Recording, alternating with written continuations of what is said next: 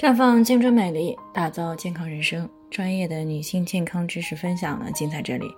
亲爱的朋友们，大家好。首先呢，还是要分享一下我们的联络方式。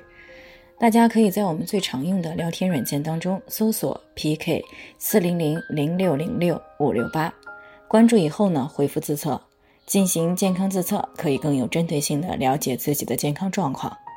那接下来呢，开始我们今天的健康话题：黄体囊肿。会影响怀孕吗？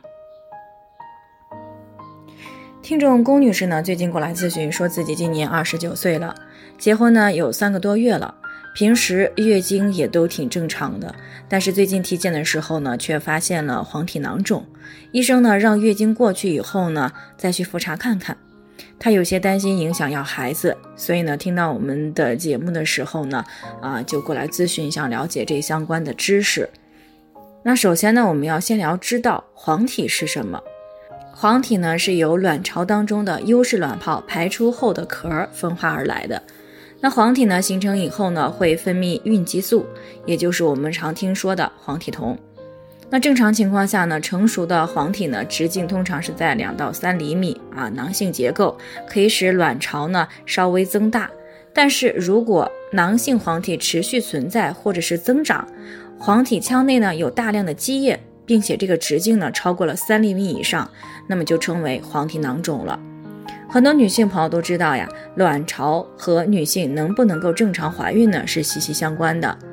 那么当出现黄体囊肿以后，会不会影响到怀孕呢？黄体囊肿呢大多见于育龄期的女性，它可以发生在妊娠期或者是非妊娠期。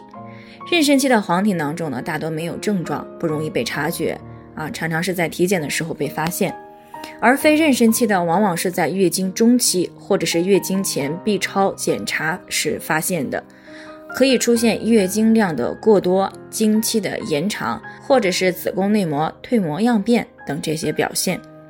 那么这种情况呢，第一时间发现的时候呢，一般是暂时不用去处理。啊，等到月经结束以后呢，再进行复查。如果囊肿减小了或者是消失了，那么就属于生理性的黄体囊肿。这种情况呢，不需要干预啊。一般情况下呢，大多数的黄体囊肿呢属于生理性的，但是少数黄体囊肿比较大的时候，往往容易在剧烈运动或者是同房的时候造成黄体囊肿的破裂，或者是黄体囊肿的地扭转，进而呢引发急腹症。啊，出现下腹部的疼痛、恶心、呕吐、大小便频繁等一些急性的症状，严重的还可能会出现口干、心悸、头晕、眼花，甚至是晕厥这些休克的症状。所以呢，发现黄体囊肿以后呢，尤其是比较大啊，而且有带蒂的，一定要避免剧烈的运动，以免呢导致黄体破裂，引起来大出血，威胁到生命。那需要注意的是呢，大多数的黄体囊肿虽然会自行消失，但是也可能会再一次的形成。也就是说，临床当中呢，大多数的黄体囊肿一般是不会影响怀孕的。但是如果出现了急腹征啊，影响了卵巢以及周边组织器官的功能，那么就有可能降低自然怀孕的概率。所以呢，发现黄体囊肿以后呢，在再次复查进一步确认以前呢，尽量避开同房以及剧烈的运动。那么当囊肿消退以后呢，再恢复到正常的行为习惯。好了，以上就是我们今天的健康分享。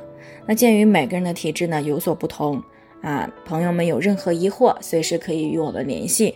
那我们会对您的情况呢做出专业的评估，并且给出个性化的指导意见。